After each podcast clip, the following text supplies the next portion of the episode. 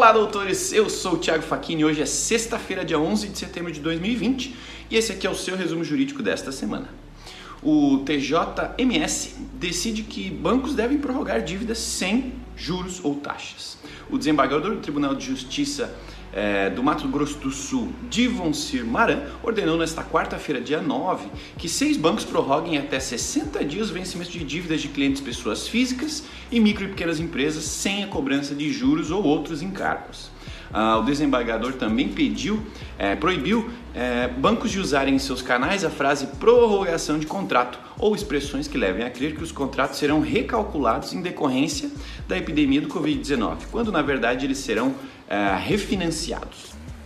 Uh, uma integração de sistemas vai acelerar a resposta de disputas previdenciárias. O INSS é um dos principais litigantes do Brasil, envolvido em 8 milhões de processos movidos na justiça. A integração das plataformas tecnológicas do INSS e do CNJ vai reduzir o tempo de cumprimento das decisões judiciais em ações que envolvem o pagamento de uh, benefícios previdenciários e assistenciais. A iniciativa foi anunciada na terça-feira, dia 8 do 9, pelo presidente do CNJ e do STF, ministro Dias Toffoli. A integração recebeu o nome de INSS Jude e permitirá a inserção automatizada nos autos do processo judicial eletrônico uh, de informações que constam no sistema do INSS e propiciará envio automatizado de ordens judiciais ao INSS. CNJ e ENAP promovem inovação em dados de inteligência artificial.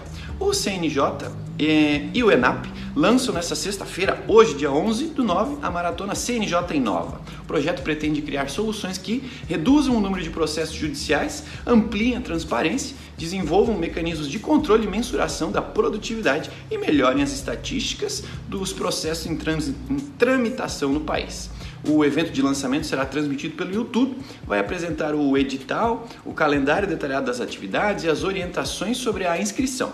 Seis equipes serão classificadas para o Demo Day e ganham um prêmio de 20 mil reais.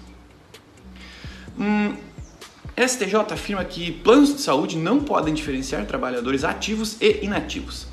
A quarta turma do STJ negou o provimento de recurso especial interposto por uma operadora de planos de saúde que pleiteava a aplicação de parâmetros diferentes entre empregados ativos e inativos. Segundo o STJ, a correta aplicação do artigo 31 da Lei de Planos de Saúde pressupõe que empregados ativos e inativos sejam inseridos em modelo único de assistência com as mesmas condições, o que inclui paridade na forma e valores de custeio.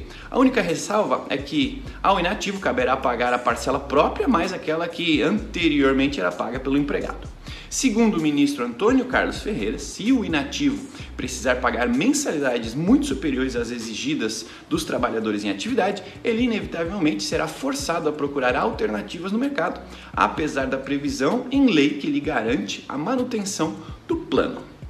É isso aí. Esse foi o seu resumo jurídico desta semana. Obrigado pela companhia. Até mais um episódio. Eu sou o Thiago Facchini. Curta, compartilhe esse episódio com os demais colegas advogados aí. E tenham todos uma ótima sexta-feira. Nos vemos semana que vem no próximo episódio do seu resumo jurídico. Tchau, tchau.